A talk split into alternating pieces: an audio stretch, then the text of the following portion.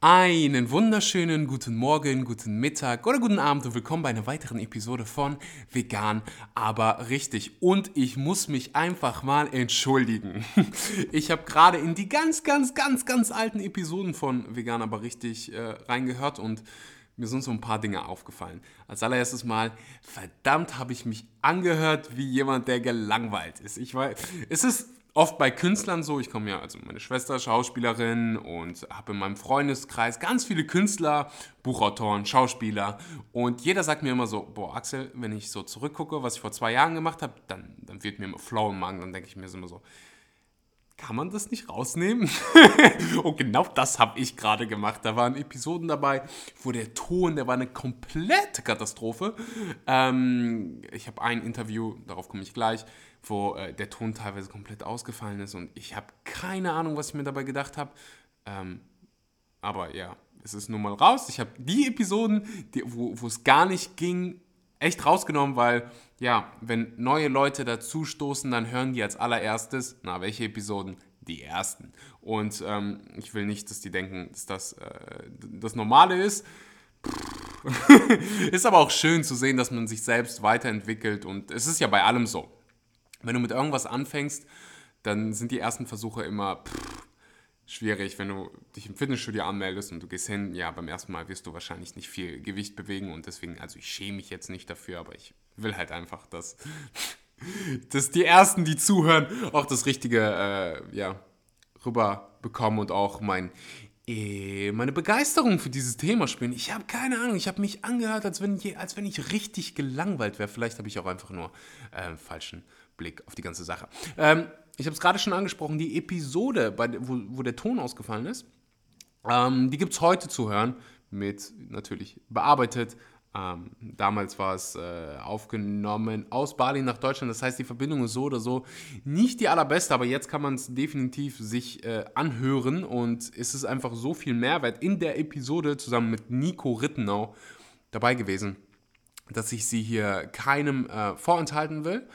Wir sprechen unter anderem darüber, ob es äh, überhaupt möglich ist, vegan Babys großzuziehen. Ähm, wir sprechen, naja, ist es wie die vegane Bibel. Also die, alle veganen Themen, die mir damals eingefallen sind, alle veganen Themen, die irgendwie so äh, brennend aktuell sind, äh, wurden besprochen. Nico ist äh, mittlerweile ein sehr, sehr enger Freund, ist Buchautor, hat gerade einen TED-Talk ähm, gehalten. Nico, wenn du zuhörst, Riesenrespekt dafür. Er ist Teil meiner Dokumentation und äh, ja, hat einfach ist pff, einer der belesensten Menschen. Ist wie so ein wie so eine Bibliothek über vegane Ernährung. Es ist einfach krass, was er alles weiß.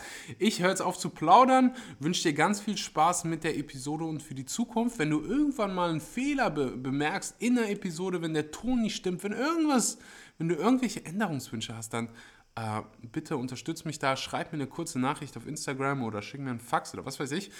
Ähm, aber ja, gib mir immer gerne dein ehrliches Feedback und danke an alle, die von Anfang an bis jetzt alle Episoden gehört haben und ja, sich diesen Ton gegeben haben. Und ja, ich halte meine Klappe. Ich wünsche dir ganz viel Spaß mit der Episode.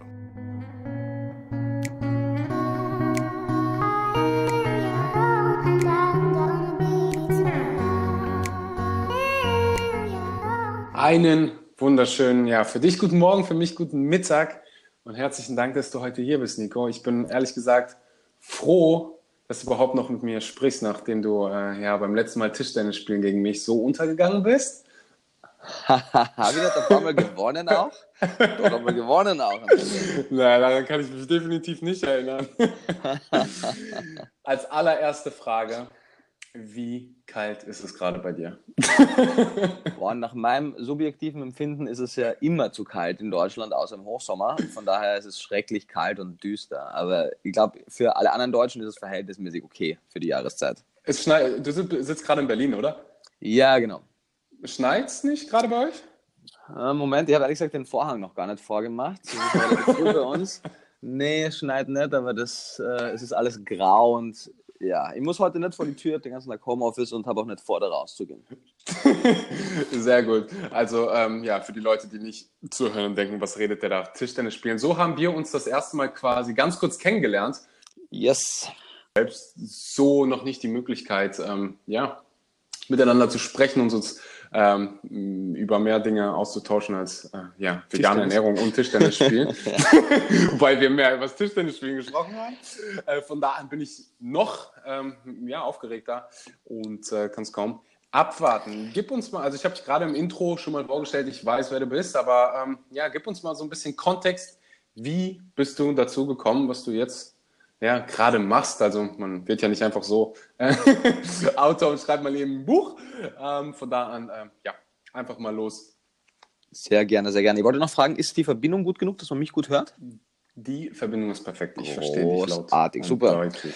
Du letztendlich angefangen hat mein Bezug zur Ernährung schon während meiner Ausbildung zum Touristikkaufmann. Ich komme ja, wie man wahrscheinlich immer noch hören kann, aus Österreich und habe in Kärnten, meiner Heimat, also in Klagenfurt, meiner Heimatstadt, Kärnten, meinem Heimatland, meine Ausbildung zum Touristikkaufmann gemacht. Also komme eigentlich aus der Hotellerie und Gastronomie und habe im Zuge mhm. dessen aber schon auch Ernährungslehre im Unterricht gehabt und fand das damals einfach schon spannend, aber das war es dann für den Moment auch. Ich hatte nämlich eigentlich mhm. den Plan, äh, später klassisch in die Hotellerie zu gehen und irgendwie auf den Cayman Islands Islands ein schönes Hotel zu managen und mir die Sonne auf den Bauch scheinen zu lassen. Das war so der, der ursprüngliche Masterplan. Klingt für die auch heute noch sehr attraktiv, aber es kam alles anders als äh, geplant. Und ähm, ja, diesem Plan folgend bin ich dann nach meiner Ausbildung zum Touristikkaufmann nach Wien gezogen und habe dort ähm, Unternehmensführung studiert. Und während meinem Studium mhm. der Unternehmensführung bin ich dann auch ähm, nach Berlin gekommen, nach dem zweiten Semester, habe ein Praktikum gemacht in Berlin und bin dort zum ersten Mal wirklich, ähm, nachdem ich schon kurz in Wien mit der veganen Be Bewegung in Büro gekommen bin, wirklich mit der veganen Bewegung in aller Hülle und Fülle in Kontakt gekommen, weil ich bei Provetsch beim Vegetarierbund gearbeitet habe. Eigentlich war das Ziel dann nur für zwei Monate Praktikum zu machen, bei, bei Vevo Business, mhm. Vevo Gastro zu arbeiten und am Education Kochprojekt mitzuarbeiten, also einfach meiner Qualifikation entsprechend.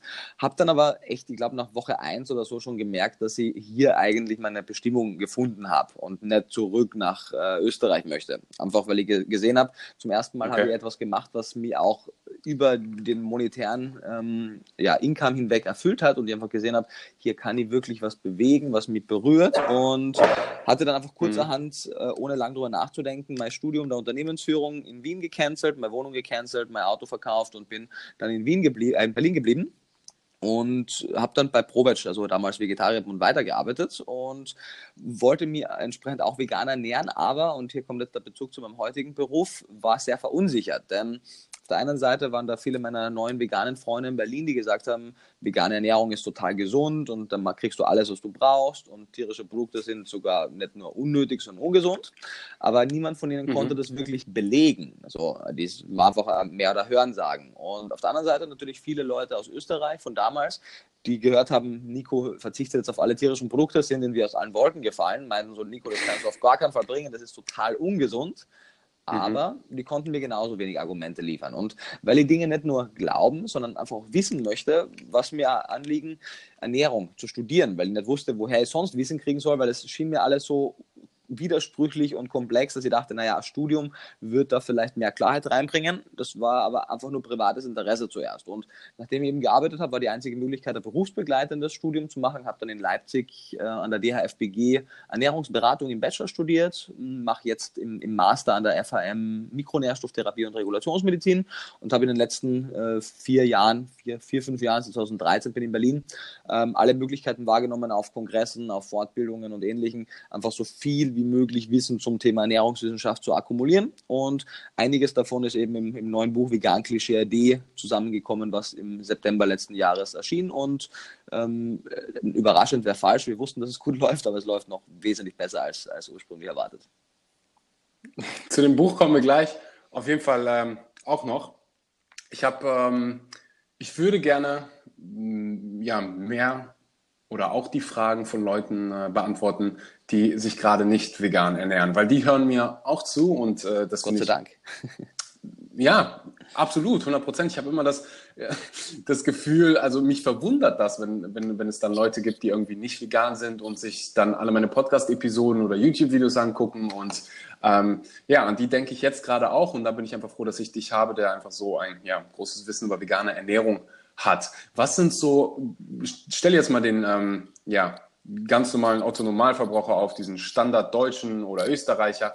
Was sind so ein, zwei Dinge, die die meisten Menschen falsch machen in ihrer Ernährung und die, ja, wenn du nur ein, zwei Dinge in der typischen Ernährung ändern können, könntest, was wäre es? Ja, also es ist gar nicht in der veganen Ernährung, sondern in der typisch westlichen Mischkost, machst du?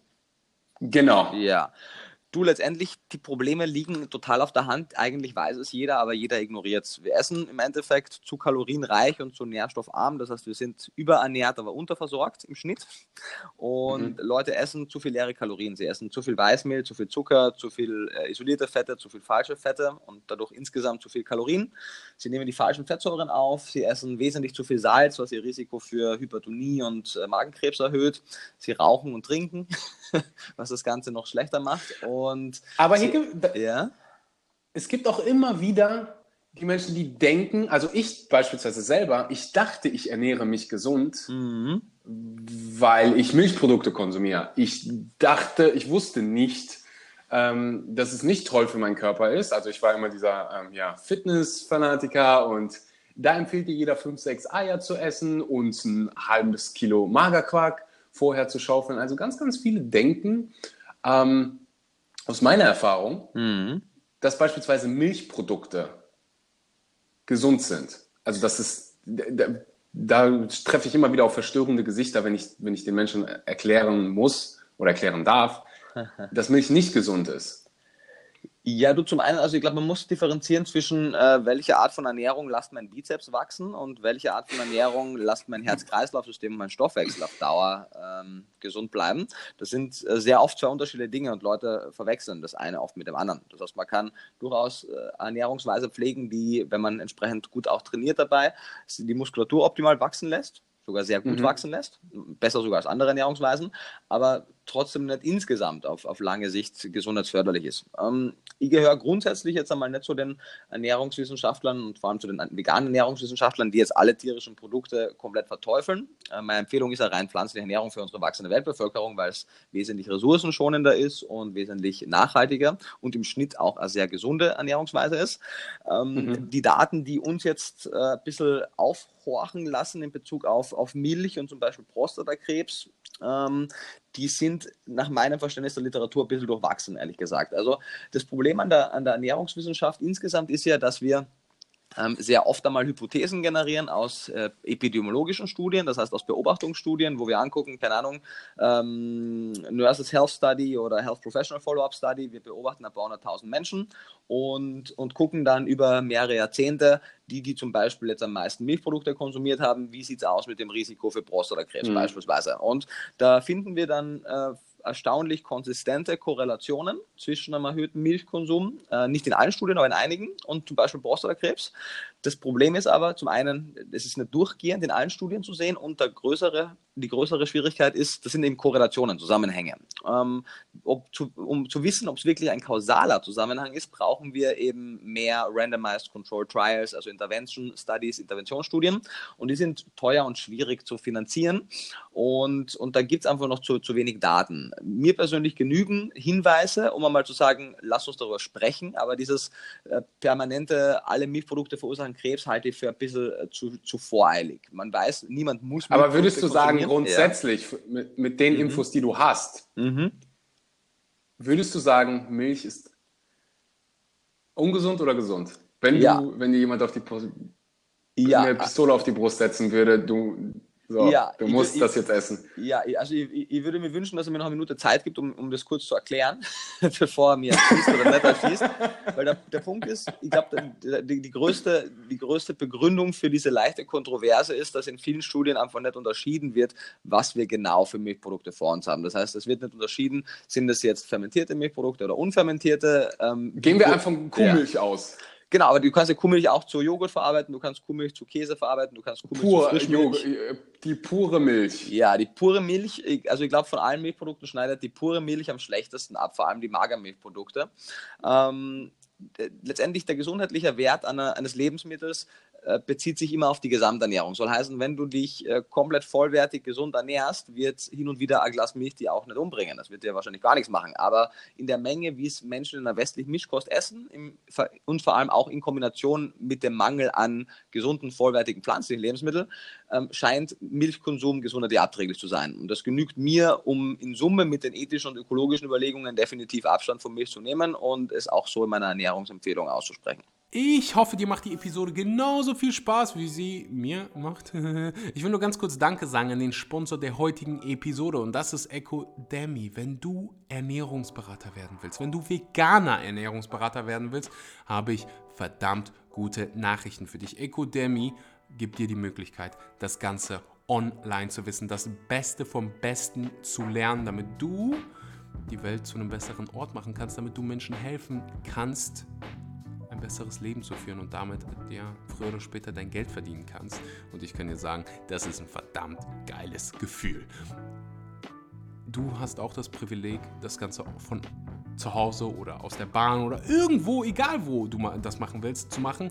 Ich, als ich damals quasi äh, meinen Ernährungsberater gemacht habe, durfte ich jeden, äh, jedes Wochenende war es, für drei Tage nach Bonn 100 Kilometer dackeln, um dann zu lernen, dass Milch eine gute Kalziumquelle ist die Zeiten haben sich geändert. Du kannst das Ganze online machen, was äh, das Ganze nicht weniger irgendwie qualitativ hochwertig macht. Im Gegenteil, du hast das Beste vom Besten, äh, hast kein Risiko, weil wenn dir das Ganze nicht gefällt, kannst du einfach aussteigen und kriegst alles zurück, was du investiert hast. Aber ich bin mir ziemlich sicher, dass es dir gefallen wird, dass du ähm, ja, veganer Ernährungsberater wirst. Hm. Link es unten in der Beschreibung. Wenn du irgendwelche Fragen hast, schick sie mir gerne über Instagram und äh, ich wünsche dir weiterhin ganz viel Spaß mit der Episode.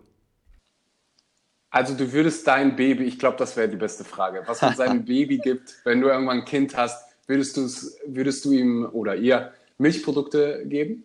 Ja, ich, merke schon, du möchtest äh, definitiv aussagen. Das ist natürlich das Ding an der Ernährungswissenschaft, dass es äh, Ja und Nein. So bin ich. Genau, oft, oft schwierig zu sagen ist, aber wenn du es jetzt auf mein persönliches imaginäres Kind äh, beziehen würdest, ob ich das jetzt jemals haben werde oder nicht, mhm. sei jetzt mal dahingestellt, aber äh, ich, würde, ich, würde, ihm keine Milchprodukte geben. Äh, also ich würde, sag mal so, ich, ich, würde im ersten Lebensjahr definitiv keinem Kind Milchprodukte, also ich würde ihm Milchprodukte von seiner eigenen Mutter empfehlen. Muttermilch, Menschenmilch. Ja, hundertprozentig. Ah, genau, ja, genau, das, das verwirrt ja auch immer ganz viel. Genau, das würde die ersten, das ist übrigens vegan. Genau, die ersten sechs Monate definitiv zu 100% stillen und dann würde ich, wenn es die Mutter meines Kindes äh, zulässt, wovon ich ausgehe, weil ich sie davor sehr oft sagen würde, wenn es geht und beide Seiten mitmachen, würde ich gucken, dass die bis zum zweiten Lebensjahr auch begleitend stillt ähm, zur Beikost. Also Beikost sollte dann so ab dem vierten bis sechsten Monat dazukommen, aber ich würde meinem Kind auf jeden Fall diese großartige Proteinquelle in Form von Muttermilch äh, mit all diesen wichtigen Nährstoffen nicht entziehen vor dem zweiten Lebensjahr. Mhm. Allerdings würde ich ihm Kuhmilch definitiv nicht vom ersten Lebensjahr geben, weil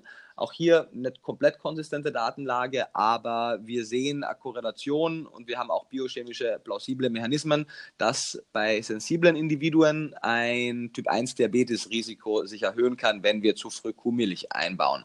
Das heißt, im ersten Lebensjahr bis zum Vollenden des zwölften Lebensmonats würde ich grundsätzlich keinem Kind auf dieser gesamten Welt Kuhmilchprodukte empfehlen.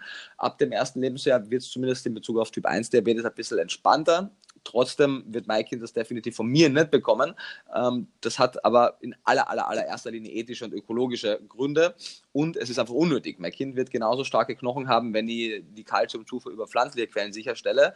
Jegliches Protein kommt ursprünglich aus der Pflanze und ist einfach unnötig. Also ich finde, es macht Sinn, den Veganismus grundsätzlich einmal darauf aufbauen zu lassen, dass es nicht notwendig ist, irgendein tierisches Produkt zu konsumieren, weil tierische Produkte kein Monopol auf Nährstoffe haben. Und in Kombination mit den ethischen und ökologischen Überlegungen ist es einfach äh, obsolet, diese Frage zu stellen. Gerade noch die Frage gestellt, ich weiß nicht, ob du sie gehört hast. Ähm, Wiederhol sie gerne nochmal. Ja, ob, ob es möglich ist, mhm. ein ähm, Baby vollkommen ohne tierische Produkte ähm, gesund aufzuziehen und ob du es empfehlen würdest. Äh, ja und ja. Also zum einen einmal, die Datenlage zeigt das definitiv. Wir hatten vielleicht vor zwei Jahrzehnten zu wenig Daten, mhm. ähm, vielleicht sogar vor einem Jahrzehnt noch, um es mit Sicherheit zu sagen. 2019 ist es aber obsolet, darüber nachzudenken und zu diskutieren, ob es möglich wäre. Ob man das jetzt machen möchte und ob Leute das gut oder schlecht finden, ist eine Sache, aber die Datenlage zeigt, dass es definitiv möglich ist, wenn man wie immer ein Minimum an Ernährungswissen hat. Das sollte immer die Voraussetzung sein, sodass man die kritischen Nährstoffe kennt.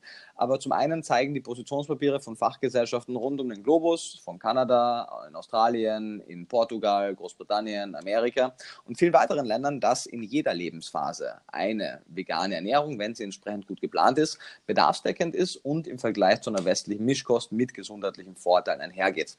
Nun haben wir in Deutschland, Österreich und Schweiz, vor allem in der Schweiz und in Deutschland, ein bisschen eine kritischere Position zu veganer Ernährung. Du kennst die vielleicht.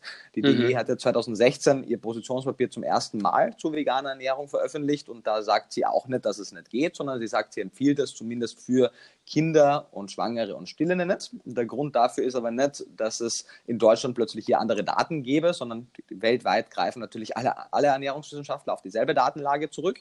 Der Punkt ist nur, es gibt in Deutschland zwei wichtige Unterschiede im Vergleich zu beispielsweise Amerika oder Kanada. Ähm, also in den USA und Kanada. Und zwar zum einen finden wir außerhalb der EU ziemlich großflächige Anreicherung mit Vitamin B12 in Pflanzenmilch, Pflanzenjoghurt und Fleischersatzprodukten und Hefeflocken und allen möglichen Produkten, die Veganer auf täglicher Basis konsumieren. Das heißt, die müssen eigentlich in Amerika beispielsweise nicht wirklich über ihr B12-Zufuhr nachdenken. Die wird automatisch sichergestellt, weil sie eben all diese angereicherten Produkte haben. In mhm. Deutschland als Teil der EU haben wir in der EU-Bio-Verordnung ein Verbot für die Anreicherung mit Vitaminen, auch dem Vitamin B12. Soll heißen, Menschen in Deutschland und auch im Rest von Europa, die sich vegan ernähren, müssen sich extra Gedanken machen und eine separate B12-Quelle hinzufügen, wenn sie sich überwiegend bio-vegan ernähren. Und in den konventionellen Produkten gibt es jetzt im Prinzip mit Alpro auch nur eine Marke in Deutschland und in Österreich gibt es noch Joya, die moderate Mengen an B12 anreichern, was für den Tagesbedarf meistens aber auch nicht ausreicht. Soll heißen, es gibt hier einfach ein Versorgungsproblem und aus dem Grund heraus sagt die DGE, sie empfiehlt das nicht, einfach weil die meisten Menschen sich in Deutschland, Österreich, Schweiz mehr mit ihrem Handy auseinandersetzen als mit ihrer eigenen Ernährungsweise. Also die wissen genau, wie ihr neues iPhone funktioniert, aber nicht, wie ihr Verdauungstrakt funktioniert. Das ist grundsätzlich ein Problem unserer Gesellschaft und von daher verstehe ich die Position auch, dass sie sagen, hey, gerade in so sensiblen Phasen, Schwangerschaft, Stillzeit, Kleinkindesalter, da können wir es uns nicht leisten, dass irgendeine Familie ihr Kind vegan ernährt und nicht weiß, dass es Vitamin B12 braucht. Nun haben wir auf der anderen Seite aber den, den Fakt, und das zeigt eine Befragung vom Bundesinstitut für Risikobewertung aus dem Jahr 2016 ebenfalls, das zeigt, dass vegan lebende Menschen sich im Schnitt wesentlich besser mit ihrer Ernährung auskennen und sich mehr mit dem Thema gesunde Ernährung auseinandersetzen als die Bevölkerung insgesamt. Und von daher sieht man auch anhand der Daten zum einen und auch natürlich aus meiner persönlichen Erfahrung auf all den Messen. Ich habe noch keine vegan lebende Person kennengelernt, die gesagt hat, sie supplementiert kein Vitamin B12. So, das heißt, Menschen wissen das eigentlich. Und das ist ein Kritikpunkt, den die DG anführt. Und der zweite ist, dass wir im Gegensatz zu Kanada und äh, auch Amerika zu wenig Selen im Boden haben, unter anderem. Das heißt, während in Kanada zum Beispiel klassisches Getreide, Vollkorngetreide, einfach einmal so 100 Mikrogramm Selen pro 100 Gramm haben kann, haben wir in Deutschland maximal 5. So leisten die Selenbedarfsdeckung in Deutschland ist auch schwierig. Deswegen kriegen ja Tiere in der industriellen Tierhaltung äh, in Deutschland auch Selen im Futtermittel beigemengt. Sonst wäre Fleisch, Milch, Käse, Eier und so weiter auch kein guter Selenlieferant. Aber durch die Anreicherung mit Selen im Tierfuttermittel ähm, sozusagen hat die ähm, hat die Politik oder die Ernährungs-, äh, also die Lebensmittelindustrie Wege gefunden, um die Produkte tierischer Herkunft einfach anzureichern. Und das fehlt vegan lebenden Menschen. Meiner, nach meiner Ansicht nach sollten wir das wie in Finnland machen. Da wird Selen einfach dem Boden beigegeben und somit haben dann alle Pflanzen auch Selen. Das wäre wesentlich schlauer. Und das sind halt so ein paar Sachen, die muss man einfach im Kontext verstehen. Dann weiß man auch, warum in Deutschland aktuell, Stand 2018, die DGE eine vegane Ernährung für diese Risikogruppen nicht empfiehlt. Aber nicht, weil es nicht funktioniert, sondern weil Menschen, die mehr über ihr iPhone als über ihre Ernährung wissen, vielleicht es nicht hinkriegen würden. Aber alle vegan lebenden Menschen, die sich gut mit Ernährung auskennen, und das sind die allermeisten, äh, gibt es hier gar keine Einschränkung, dass man in jeder Lebensphase sich vegan ernähren kann. Du hast gerade was ziemlich Interessantes gesagt, was mich, äh, ich will nicht sagen, ein bisschen stutzig gemacht hat, aber was mich persönlich überrascht. Mhm. Ähm, nämlich als du gesagt hast, dass du bis dato keinen Veganer getroffen hast, der, äh, der nicht, der, der keinen, also du sagst, alle Veganer, äh, die, die, die, die du vor die Linse bekommen hast, ähm, die haben B12-Supplement ähm, zu Hause. Jetzt ist aber bei mir so, und ähm, ja, ich reise viel, vielleicht hängt es damit zu, zusammen, dass ich immer wieder Veganer treffe, die kein B12 zu sich nehmen. Und schlecht. das ist definitiv schlecht und deswegen habe ich es mir auf die Fahne geschrieben. Ich will, dass jeder, der mir zuhört, weiß, wie wichtig das ist, B12 zu supplementieren und es kann mit Sicherheit sein, daran liegen, dass es nicht, ähm, vielleicht ist das nur in Deutschland, ähm, dass wir so ein Bewusstsein drüber haben. Aber ähm, lass uns ein bisschen über B12 sprechen. oder allgemein über Supplements, die du ähm, ja, Veganern empfiehlst, weil darüber bekomme ich tatsächlich die, die meistgestellte Frage, die ich bekomme über Instagram-Nachrichten, sind, welches B12 empfiehlst du mir? Ja. Also, Nico, welches B12 empfiehlst du mir? ja, bevor wir zu der Antwort kommen, müssen wir ein paar, ein paar Grundsätzlichkeiten über B12 klären, damit man den, gerne. Sachverhalt auch Super versteht. gerne. Ja. ja also zum einen muss man einmal verstehen, dass Vitamin B12 genauso wie andere Vitamine äh, weder ein Produkt aus Pflanzen noch ein Produkt aus Tieren ist, sondern ein bakterielles Produkt. Das heißt, Mikroorganismen produzieren die meisten Vitamine, zum Beispiel auch das Vitamin B12. Und wir können also nicht sagen, dass wir in einer veganen Ernährung nie B12 finden und in einer mischköstlichen immer, weil der Punkt ist einfach nur, dass wir im, wenn wir Muskelfleisch essen oder wenn wir die Leber essen von einem Tier oder auch wenn wir Milchprodukte konsumieren, dann ist da zwar B12 drin, aber es ist ein aber bakterielles B12, was, ja, also in der industriellen Tierhaltung, genau wie du sagst, wird auch oft B12-Supplements beigegeben. Äh, Wiederkäuer, klassisch, wenn die genügend Kobalt im Futter haben, können die aber auch in ihrem Verdauungstrakt selber B12 produzieren. Das heißt, mhm. die versorgen sich dann indirekt selbst über ihre Darmflora. Aber es ist immer ein bakterielles Produkt. Und wenn wir und das machen wir hoffentlich zukünftig auch, etwas mehr Fokus auf die richtige Fermentation von pflanzlichen Lebensmitteln legen werden, wenn wir beispielsweise mehr mit dem Lactobacillus reuteri arbeiten oder Propionibakterien in der Fermentation hinzugeben, dann können wir in Sauerkraut, Sojajoghurt und anderen Produkten große Mengen an bioverfügbarem B12 produzieren, denn erneut, B12 ist ein bakterielles Produkt, aber eben nicht jedes Bakterium macht Vitamin B12. Das heißt, es ist nicht, nicht korrekt, dass es kein B12 im pflanzlichen Lebensmitteln gibt, weil wir mhm. eben in fermentierten pflanzlichen Lebensmitteln, wenn wir es richtig fermentieren, B12 finden. Und eine Untersuchung an äh, mehr als 300 verschiedenen Algenarten hat gezeigt, dass mehr als die Hälfte dieser Algen auch Vitamin B12 für ihren Stoffwechsel benötigt und damit auch B12 akkumulieren kann. Die, der prominenteste Vertreter ist die Chlorella-Alge. Wenn man die unter den ja. richtigen Bedingungen anbaut, hat die ebenso bioverfügbares B12, aber aufgrund der mangelnden Verfügbarkeit und der etwas dünnen Humandatenlage empfehle ich weiterhin nicht auf Chlorella zurückzugreifen, sondern einfach auf ein gut erforschtes, günstiges, weit verbreitetes und sicheres Nahrungsergänzungsmittel. Aber es ist einfach wichtig zu verstehen, dass es nicht korrekt ist, dass man in einer veganen Ernährung immer B12 supplementieren muss, weil es kein Produkt gibt. Der Punkt ist nur, wir empfehlen es aktuell jedem Menschen, weil eben die Produkte schlecht verfügbar sind, weil die Lebensmittelindustrie sich einfach noch zu wenig um die Bedürfnisse von vegan lebenden Menschen kümmert. Macht das Sinn? Definitiv. Okay, großartig. Genau. Und im Zuge dessen müssen wir also diese ganze Natürlichkeitsdebatte nicht führen, ob das jetzt gut oder schlecht ist, dass Veganer ein Nahrungsergänzungsmittel nehmen, denn wie die nationale Verzehrstudie 2 in Deutschland gezeigt hat, fehlt es auch Mischköstlern allen möglichen Nährstoffen. Das ist auch der Grund, warum schwangeren Frauen in der Schwangerschaft im ersten Trimester äh, Folsäure gegeben wird, damit das Kind keinen Neuralrohrdefekt bekommen kann, weil die einfach defizitär an Folsäure sind. Das ist der Grund, warum wir unser Salz jodiert haben, zumindest in Deutschland, Österreich, Schweiz, weil einfach so wenig Jod in der klassischen Mischkost auch drin ist. Und das heißt, wir supplementieren an allen Ecken und Enden. Das fällt uns nur manchmal nicht so auf bei vegan lebenden Menschen. Definitiv.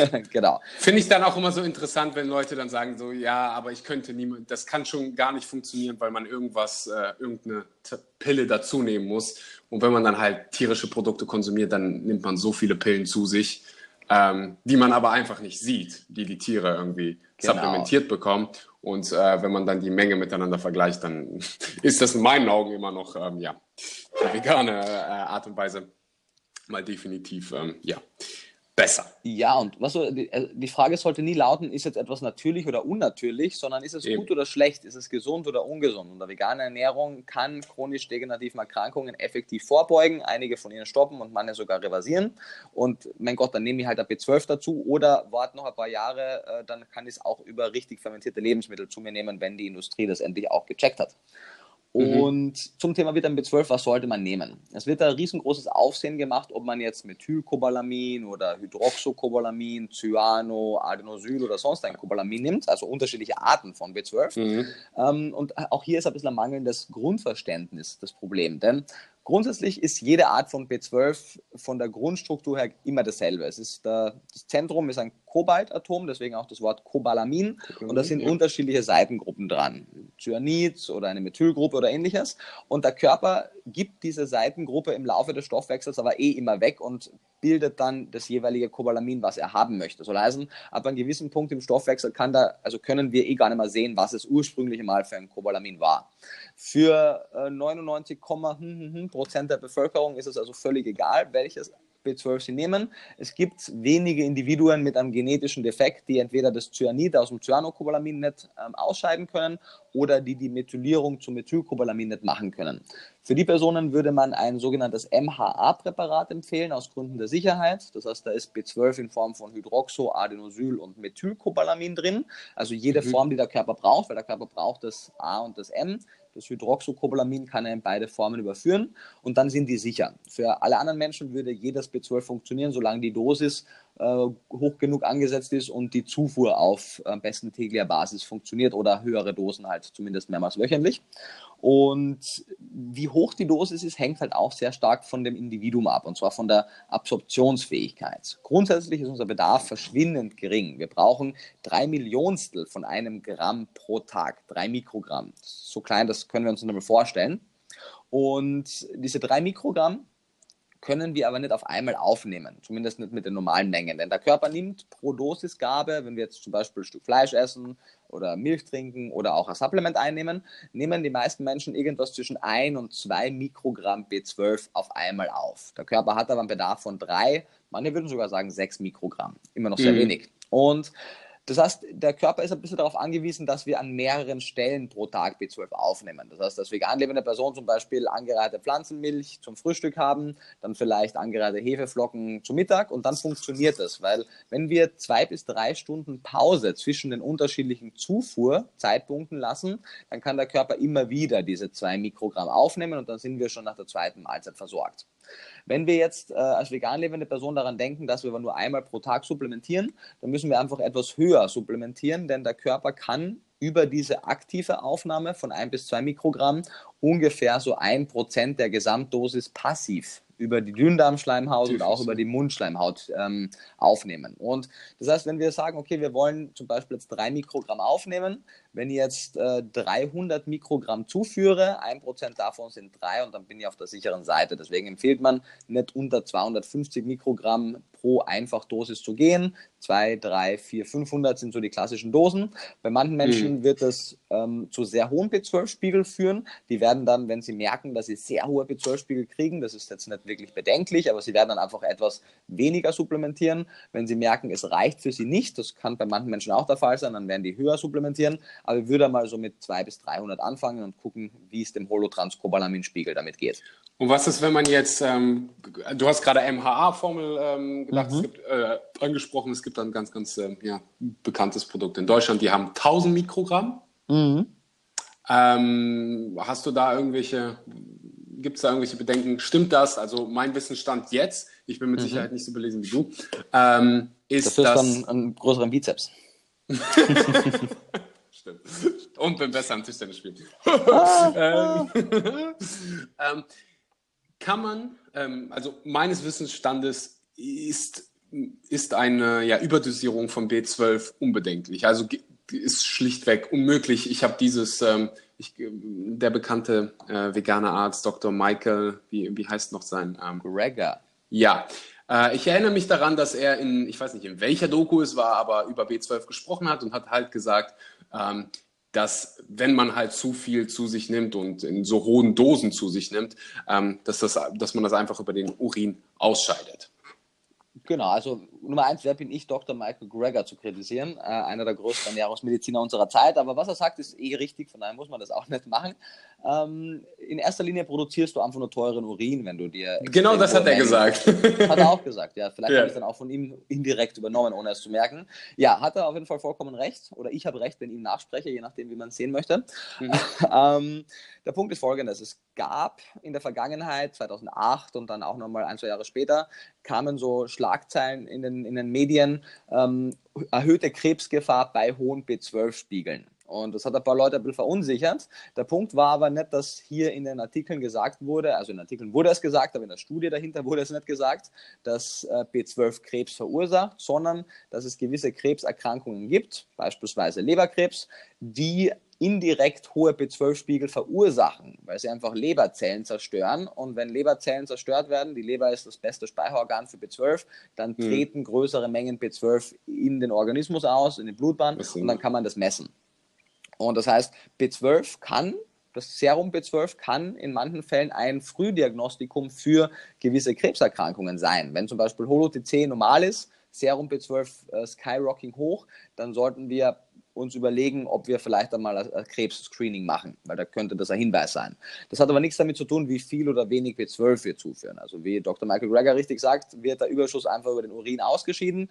Wir produzieren teuren Urin. Ähm, die Datenlage zeigt, es gibt kein Upper Level für B12. Ich bin der Meinung, nur weil wir es nicht unbedingt überdosieren können, müssen wir es auch nicht machen. Also abgesehen davon, dass es Geldverschwendung ist, warum sollten wir das tun?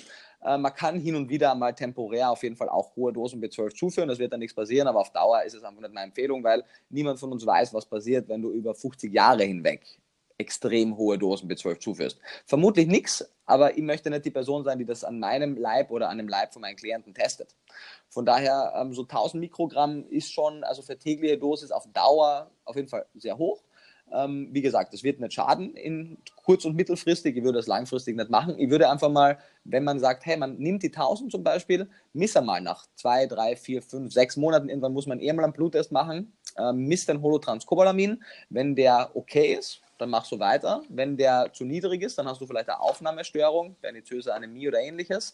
Vielleicht schon, wenn du Pech hast, dann solltest du definitiv anders dosieren und höher. Wenn der Wert extrem hoch ist, dann wirst du einfach ein bisschen runterschrauben auf Dauer.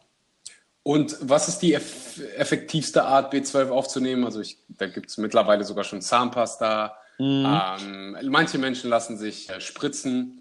Ähm, und dann haben wir ja die ganz, ganz konventionelle Pille. Was würdest ja. du empfehlen?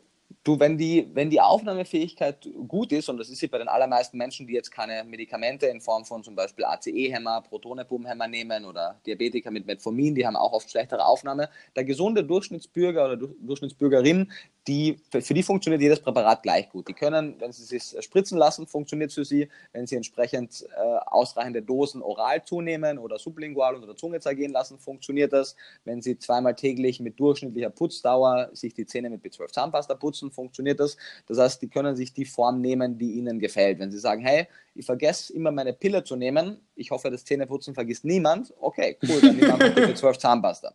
Ähm, die ist aber teurer als Pillen, von daher, wenn ich sage, was ist die günstigste Form B12 zuzuführen, dann wären das definitiv klassische Pillen.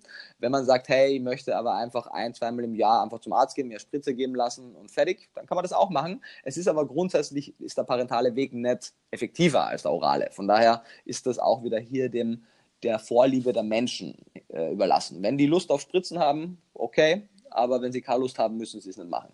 Sie können einfach, es ist, man äh, könnte, es wäre jetzt aber falsch zu sagen, es wäre effektiver, sich eine Spritze ja. zu geben. Genau, also wenn du eine Aufnahmestörung hast, kann es effektiver sein. Für den über, über, überwiegenden Teil der Menschen, die keine Aufnahmestörung haben, ist es völlig irrelevant, welche Form man wählt.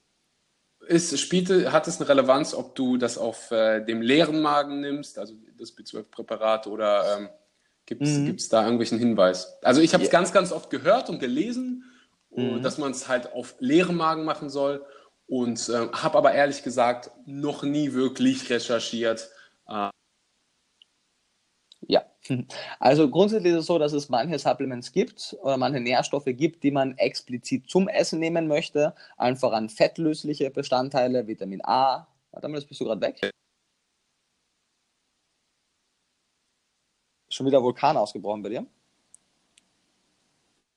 Okay, aber. Ja, jetzt, jetzt ist der Vulkan wieder, wieder ausgebrochen, aber ich glaube. Äh, Alles klar. Ja, also nochmal, äh, falls die Frage nicht verstanden worden ist, B12 auf leeren Magen oder spielt das überhaupt ja, eine Rolle? Also es gibt gewisse Nährstoffe, einfach an fettlösliche Nährstoffe, die man explizit zu der Nahrung nehmen möchte oder zu irgendeiner Art von Fett. Das heißt Vitamin A, Vitamin D, Vitamin E, Vitamin K, Omega-3-Fettsäuren, aber auch solche Nahrungsergänzungsmittel, wenn man die einnehmen möchte, die sollte man mit einer Fettquelle beispielsweise zum Essen zunehmen. Ähm, Vitamin B12 ist als wasserlösliches Vitamin davon nicht betroffen. Es gibt zwei Situationen. Wenn du eine Aufnahmestörung hast, dann solltest du Vitamin B12 unabhängig von der Nahrung nehmen. Warum? Wenn du B12 zu der Nahrung nimmst, kann es passieren, dass der Teil des freien Cobalamins im B12 mit Nahrungsprotein bindet. Und wenn du diese Bindung dann hast und du zu wenig Magensäure hast, um diese Bindung wieder zu lösen, dann kann es passieren, dass du das B12 nicht optimal aufnimmst. Für gesunde Menschen ist es völlig irrelevant. Äh, die können B12 zum Essen nehmen, unabhängig vom Essen, völlig egal. Und das ist eigentlich der Punkt. Also für die aller, aller, allermeisten Leute, die hier zuhören, ist es einfach egal. Da sollte man B12 einfach so nehmen, dass man nicht drauf vergisst. Wenn man am Morgen Routine hat, es jeden Tag in der Früh zu nehmen, wunderbar. Wenn man es zum Frühstück nehmen möchte, wunderbar. Einfach irgendwann im Laufe des Tages. Wenn man über 50 ist, wenn man eine Aufnahmestörung hat, wenn man gewisse Medikamente nimmt, dann kann es sein, dass man B12 nicht optimal absorbiert. Dann würde man es definitiv unabhängig von den Mahlzeiten nehmen. Rosalie. Okay, verstanden. ich bin mir sicher, du sprichst darüber auch äh, in deinem Buch Vegan Klischee AD. Ich muss hier an dieser Stelle sagen, äh, es hat es, du hast gesagt, es ist ziemlich erfolgreich. Es ist noch nicht bis nach Bali in die Buchläden gekommen.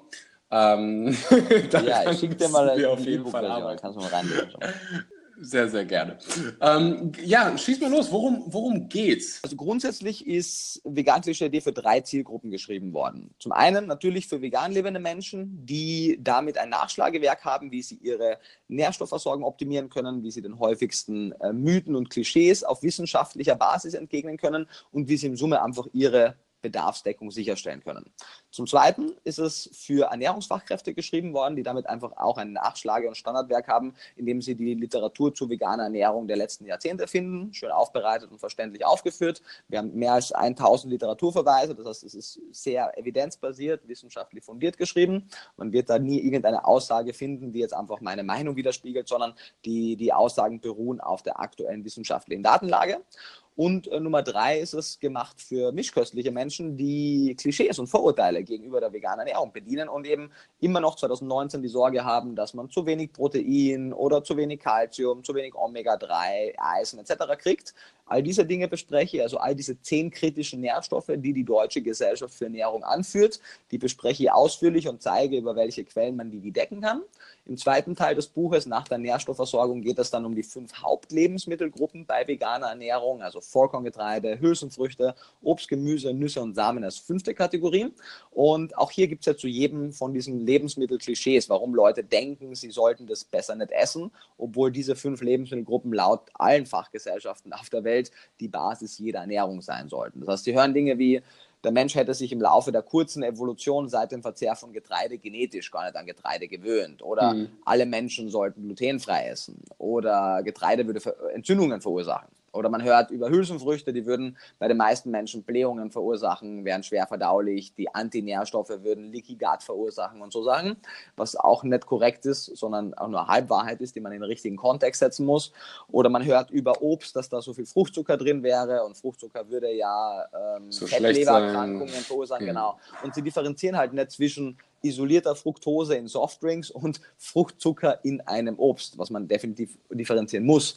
Oder sie hören über Nüsse und Samen, dass die ja so viel Kalorien hätten und dass aufgrund der, der hohen Menge an Fett Nüsse dick machen würden und dass man deswegen wenig oder nichts davon essen sollte und so weiter und so weiter. Das heißt, all diese Dinge spreche ich an und im dritten Kapitel oder im dritten Teil des Buches geht es dann über die Sojakontroverse, auch Thema meiner Bachelor-Thesis gewesen damals, wo die häufigsten Aussagen wie Soja zerstört den Regenwald, ist gentechnisch ja. verändert, hm. äh, verursacht ich habe ich, etc. gesprochen werden. Männerbrüste höre ich auch ganz, ganz oft. Genau, genau. Also das ist ähm, genau dieses Thema Soja würde Männer verweiblichen. Ähm, hm oder unfruchtbar machen, ist halt auch einfach ein Rückschluss aufgrund von mangelndem Verständnis der Biochemie wir können darüber noch sprechen, wenn du möchtest, aber man kann vorab schon mal sagen, in den Mengen, wie wir Soja essen und selbst in höheren hat Soja noch niemanden jemals verweiblicht.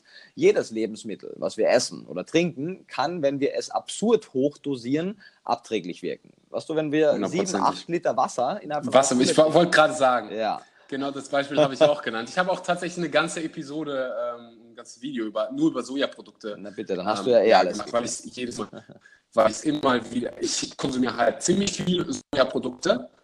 Ähm, mhm. Alle Produkte, ich esse halt fünf Ja. Für wenn die sehen, was ich an Früchten esse, Nüssen, äh, dann verwirbt ihr das sowieso immer. Ähm, aber lass uns noch ganz kurz äh, Dinge, also wenn ich jemanden jetzt vor mir sitzen habe, der nicht vegan ist und ich erkläre dem dann, wie so ein ganz normaler Tag bei mir aussieht, dann sagt er häufig, du wirst mir wahrscheinlich zustimmen, ich könnte das nicht. Ähm, ich könnte beispielsweise nicht den Käse weglassen. Und Käse ist halt ein Riesenthema für viele.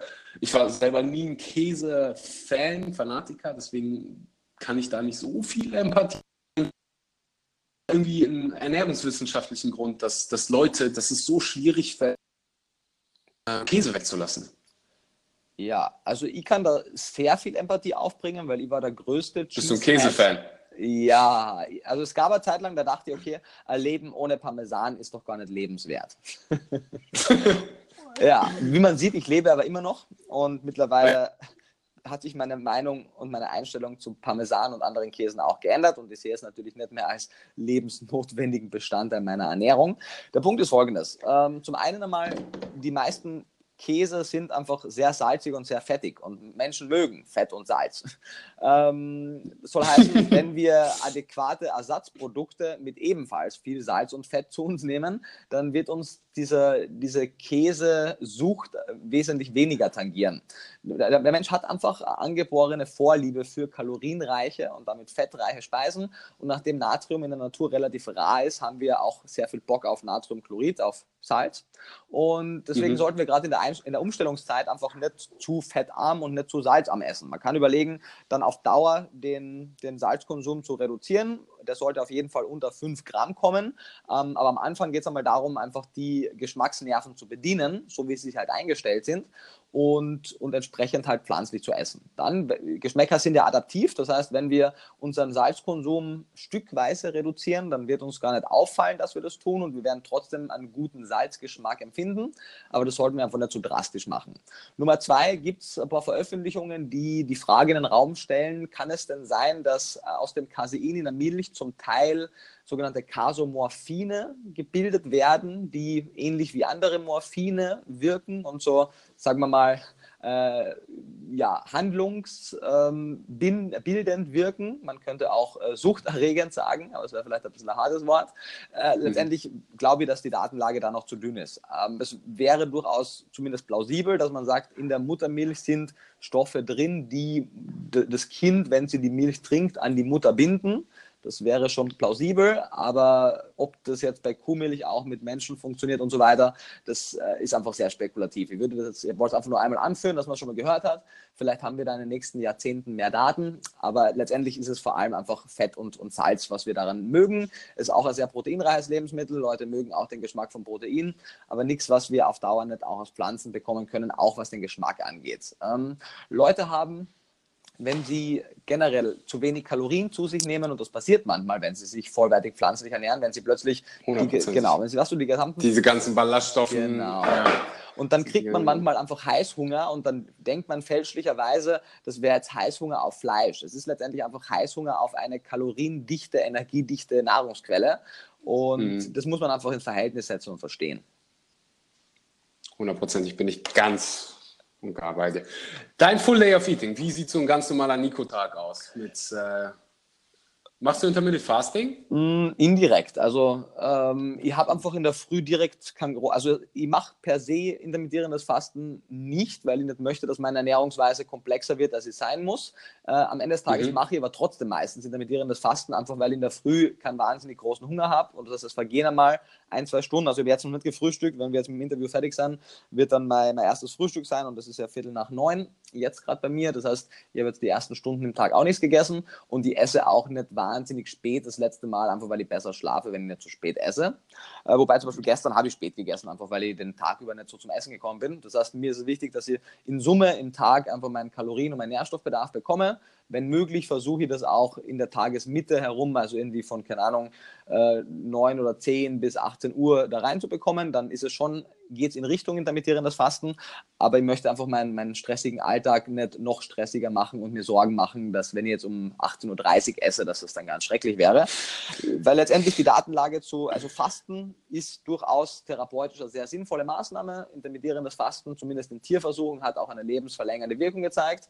Die Humandaten sind einfach noch nicht da, weil es macht durchaus Sinn, einmal das äh, zu machen aber halt nicht um jeden Preis, mhm. nach meinem Verständnis. Wichtiger ist, was so, viele Leute profitieren von intermittierendem Fasten einfach, weil sie eine ungesunde Mahlzeit wegstreichen in ihrer westlichen Mischkost. Ja, das ist natürlich großartig.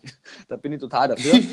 aber wie hoch der Benefit tatsächlich ist, wenn wir uns vollwertig gesund ernähren und die Essensfenster einschränken, Äh, Wenn es am subjektiv gut tut, großartig. Ich mache es auch automatisch in vielen Fällen, aber ich würde jetzt sagen, es ist keine definitive Pflicht für gesunde Menschen. Mhm. So.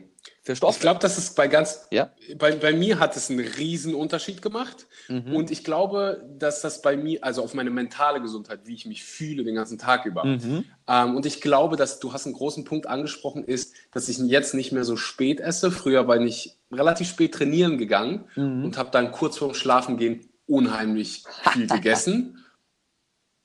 Und dann sprechen wir mal von zweieinhalbtausend Kalorien und habe dann nicht so gut geschlafen. Und auf einmal habe ich dann festgestellt, oh, ich brauche gar nicht acht Stunden Schlaf, um mich gut morgens zu fühlen.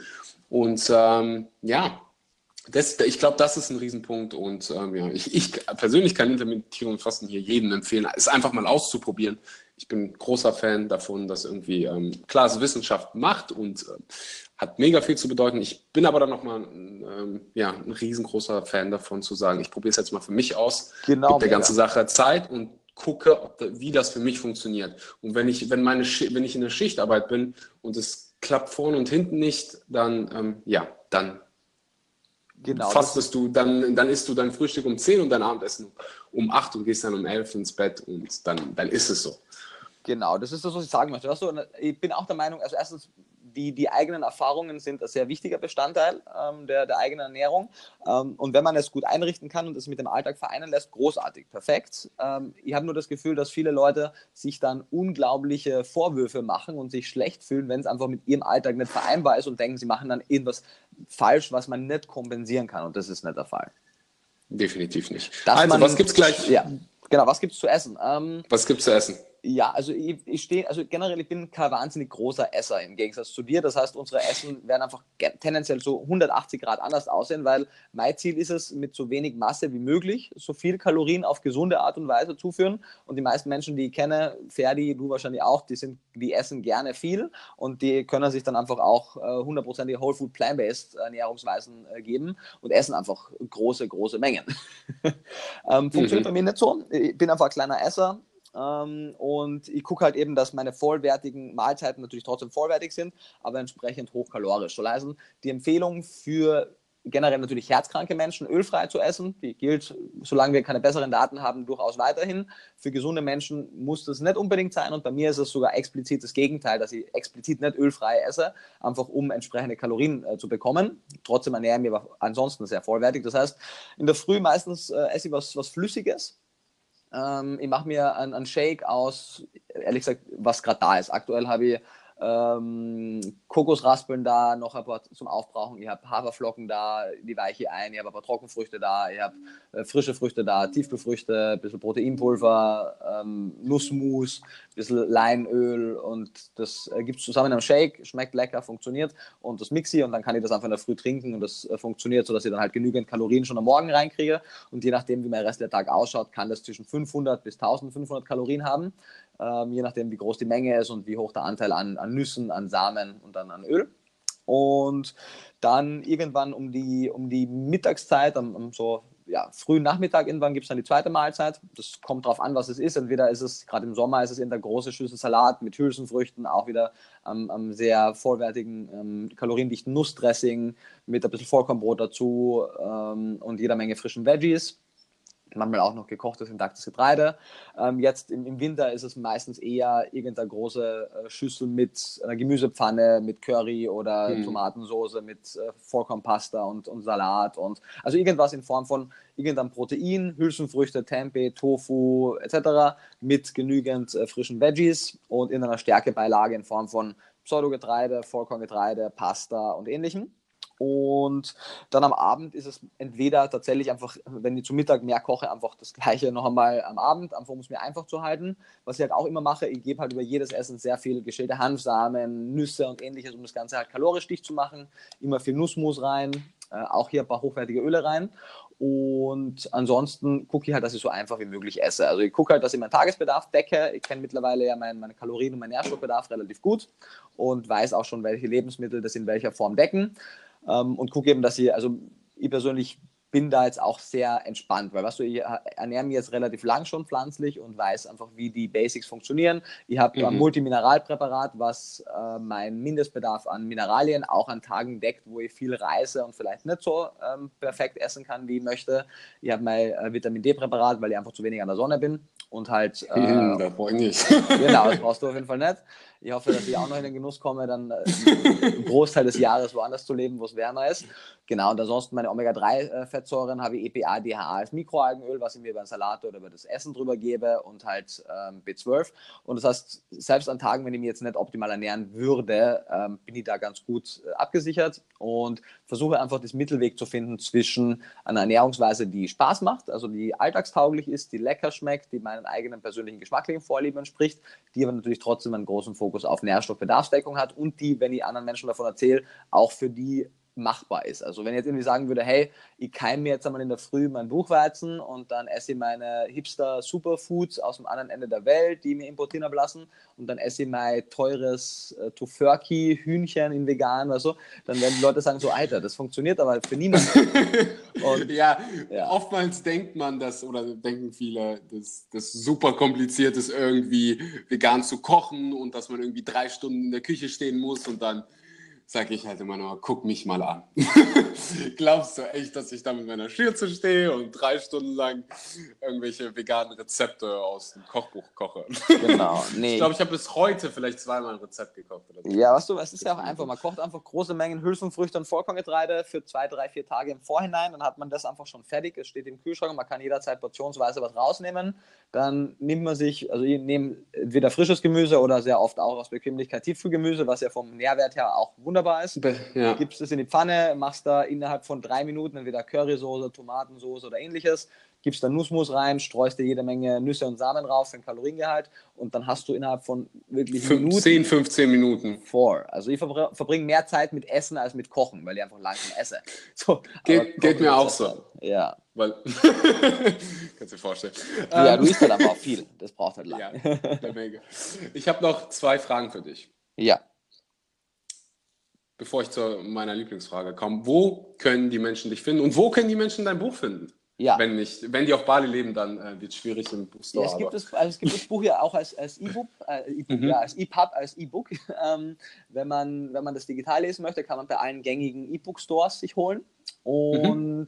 es wird auch auf Englisch rauskommen, äh, entweder Geil. Ende diesen oder Anfang nächsten Jahres und auch in anderen Sprachen. Ähm, mich findet man am besten natürlich ortsunabhängig digital, allen voran gerade auf, auf YouTube auch, weil ich da jede Woche Ernährungsvideos mache, wo auch sehr viel kostenloser, Mega. denke ich, sehr relevanter Content online geht. Nico Rittenau auf YouTube eintippen, abonnieren natürlich gerne und ansonsten natürlich auf allen anderen sozialen Medien, Instagram und Facebook, wobei da mehr sozusagen den, mein, mein Leben dokumentiere, wo bin ich gerade auf Tour, äh, wo mache ich gerade mit wem Podcast etc. und ähnliches. Und mhm. ansonsten auf meiner Webseite gibt es auch noch mein kostenloses E-Book und ein paar andere Infos, nicorittenau.com. Ansonsten, wenn man in Deutschland, Österreich, Schweiz und den EU-Nachbarländern ist, dann kann man gerne mal gucken, ob ich vielleicht in der Nähe auf Tour bin. Auf meiner Webseite unter slash Vorträge sieht man alle meine äh, Vortragstermine. Ich bin dieses Jahr auch zum ersten Mal auf der Fitness- und Bodybuilding-Messe in Köln gebucht als Redner. Geil! Wird. Glückwunsch! Ja, Dankeschön. Und ich gebe Ernährungsseminare in, in äh, größeren Abständen. Jetzt im Mai ist das nächste in Berlin, vier Tage für 140 Leute. Wenn, da gibt es auch noch ein paar Plätze, wenn jemand äh, Lust hat, gerade in Deutschland zu sein. Und ansonsten, also man findet mich in Berlin. Ich bin in Berlin zu Hause, bin aber wie gesagt viel auf Tour. Und äh, überlege gerade, habe ich noch was Wichtiges vergessen? Eigentlich, nee. Das sind so die Sachen, ich schreibe auch. Ich verlinke natürlich alle deine Kanäle. Sehr äh, gerne, sehr gerne. In der Beschreibung, dann können die Leute Großartig. sich austauben. Genau, ähm, die Gartenstelle gibt es natürlich überall, wo es Bücher gibt. Äh, jede Buchhandlung in Deutschland, Österreich, Schweiz kann es bestellen, wenn es nicht lagernd ist. Über den Verlag kann man es auch äh, regulär bestellen und theoretisch liefern die natürlich auch weltweit.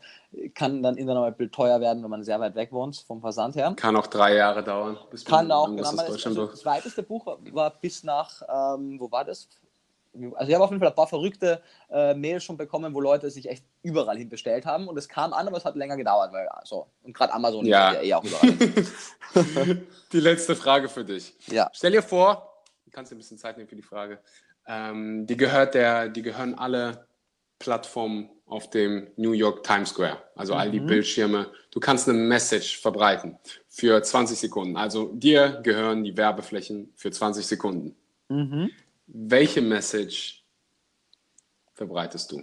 Was, du kannst ein Bild zeigen, du kannst irgendein schlaues Zitat auf die Bildflächen ähm, projizieren. Was, was will Nico der Welt sagen? Nachdem ja, also Leute sind ja, eine sehr kurze Aufmerksamkeitsspanne, das heißt, wenn da zu viel Text draufstehen würde, würden sie nicht hingucken. Ähm, mhm. das heißt, die würde dann wahrscheinlich aus Ermangelung an Alternativen äh, was sehr Einfaches raufschreiben und würde einfach, äh, im Zweifelsfall zitiert man immer Gandhi und schreibt halt einfach, be the change you wish to see in the world. Und darauf, darauf läuft es im Endeffekt hinaus. Also wir alle können äh, predigen, was andere Leute machen müssen, etc. Aber es geht ja darum, einfach die eigenen Handlungen zu hinterfragen und zu ändern und damit ein gutes Beispiel auch für andere zu sein. Und wir sitzen ja alle im selben Boot. Also wir sind 9 bis 10 Milliarden Menschen 2050. China und Indien wird den Fleischkonsum verdoppeln bis dahin. Wir haben einfach ein riesengroßes Ressourcenproblem. Wir können jetzt schon, also wir könnten die Welt jetzt schon ernähren, tun es aber nicht. Viele, viele Menschen auf der Welt hungern und das ganze Problem wird sich verstärken. Wir haben ein Problem mit dem Klimawandel aufgrund unserer Lebensweise und antibiotikaresistente Keime sind die größte Bedrohung für das Überleben der Menschheit. Die kommen zufälligerweise aus der industriellen Tierhaltung. Das soll heißen, wir müssen echt so dieses, dieses Grenzendenken aufbrechen und sagen, ja, du bist vegan, du bist Teil der Lösung und du bist Fleischesser, du bist Teil des Problems. Das funktioniert nicht. Wir haben alle gleich ein gemeinsames Problem und wir hinterlassen unseren Kindern und Kindeskindern echt einen ziemlichen Haufen Scherben, wenn wir so weitermachen. Ja. Und von daher müssen wir uns einfach kollektiv diese Ego-Grenzen überwinden und sagen, okay, pass auf, was können wir denn machen? Wir können auf jeden Fall nicht so weitermachen. Ich meine, Sergey Brin zum Beispiel, der Co-Founder von Google, ja, hat äh, schon vor einigen Jahren wurde er darauf angesprochen, warum er in diese ganzen Clean Meat Startups investiert. Und er sagte, du, pass auf, wir haben halt ein Riesenproblem. Wir haben eben diese 10 äh, Milliarden Grenze. Wir haben keine Ahnung, wie wir die Ressourcen schonend mit einer westlichen Ernährung äh, füttern können. Und wir haben drei Möglichkeiten. Wieder Nummer eins, wir machen das, was wir bis jetzt machen. Wir machen gar nichts. Wir steuern einfach die Katastrophe zu und sagen, hey, ich erlebe es eh nicht mehr. Und was dann nachfolgende Generationen machen, hinter mir die Sinnflut. Schlechte Idee. Nummer zwei, die Welt wird vegetarisch oder vegan. Wäre eine sehr einfache, pragmatische Lösung, aber viele Menschen wollen das einfach nicht und uns rennt auch die Zeit davon, eine Person nach der anderen zu veganisieren. Oder Möglichkeit Nummer drei, wir denken etwas neu. Und darauf wird es halt hinauslaufen. Also, man, wir haben aufgehört, aus der Antarktis Eisblöcke nach Deutschland zu transportieren, damit die Leute Eiswürfel haben. Wir haben einfach eine Eiswürfelmaschine entdeckt und erfunden. Wir haben äh, aufgehört oder wir hören hoffentlich bald auf, äh, Verbrennungsmotoren zu verwenden und kommen auf alternative Fortbewegungsmethoden zurück. Wir hören auf, Wale für ihr Öl zu schlachten, um Öllampen zu machen. Also ganz viele barbarische Dinge haben wir einfach aufgehört. Und genauso werden wir in zukünftigen Generationen auch aufhören, ein Tier zu züchten und zu schlachten, um Fleisch zu produzieren, sondern wie Winston Churchill so 1932 sagte, in einigen Jahrzehnten werden wir der Absurdität entrinnen, dass wir für einen Hühnerschlägel oder eine Hühnerbrust ein ganzes Huhn züchten müssen. Wir werden die Teile separat in einem geeigneten Medium wachsen lassen. Und genau das passiert ja schon seit einigen Jahren zum mhm. Thema Cellular Agriculture, Meat. Ich denke nicht, dass die Welt irgendwann aufhören wird, Fleisch zu essen, aber schon in wenigen Jahrzehnten wird die Welt aufhören, Fleisch von einem Tier zu essen, was in dem gesamten Produktionsprozess beteiligt war. Und dann ist die ethische Frage weg, dann ist die ökologische Frage weg, dann ist die Nahrungsmittelsicherheitsfrage weg. Und tatsächlich ist dann auch zu einem gewissen Teil die Gesundheitsfrage weg, weil man natürlich die Fettsäuren und andere Dinge dann durch die Zugabe der richtigen äh, Grundstoffe in das Fleisch und in, in das Milchprodukt verbessern kann und einfach auch gesündere Produkte machen kann. Und bis dahin ist meine Empfehlung natürlich, sich rein pflanzlich zu ernähren. Ab dem Moment, wo das flächendeckend vorhanden ist, stellt sich ja die Frage von nicht mehr, ob man jetzt vegan ist oder nicht, weil es gibt dann einfach aus ethischen und ökologischen Gründen keine äh, problematischen Produkte mehr. Aus gesundheitlichen Gründen natürlich ist immer noch die Empfehlung, auch dann sich mindestens überwiegend pflanzlich zu ernähren, gerne auch rein pflanzlich, aber zumindest essen wir dann unseren zukünftigen Generationen nicht mehr ihren Planeten weg. Geil. Besser kann man diese Episode nicht beenden. Ich glaube, Dalai Lama hat mal gesagt, ähm, bezüglich ja, der Aussage, die ich auch ganz, ganz, ganz, ganz oft höre, ja, was kann ein Mensch denn schon bewirken, wenn er jetzt vegan wird? Ähm, ja, aber wenn du, wenn du jetzt denkst, du bist zu klein, um irgendwas zu bewirken, dann äh, probier mal eine Nacht mit einem Moskito in deinem Bett zu verbringen. ähm, Finde ich super interessant. Nico, ich danke dir, dass du äh, heute da warst. So viel Mehrwert mit dabei. Ich, ich selber habe ziemlich viel gelernt. Deswegen, ähm, ja. Und ähm, ja, freue mich, dich ähm, bald beim Tischtennis wieder zu besuchen. Du, ich, ich, ich übe ja. ja. Nächstes Mal, du kommst, äh, zieh die hart ab. Ich muss mir eine Tischtennisplatte suchen. Ich glaube auch, auf jeden Fall. Mein Lieber, hat mich sehr gefreut. Danke für die Einladung. Ähm, sag Bescheid, wenn es online geht, dann spread ich natürlich auch die Message. Und bis dahin, lass dir die Sonne auf den Bauch scheinen. Ich bin etwas eifersüchtig, aber ich kann damit umgehen. Ich bin mir sicher. Nico, bis dahin. Bis dahin, mein Lieber. Mach's gut. Ciao. Ciao.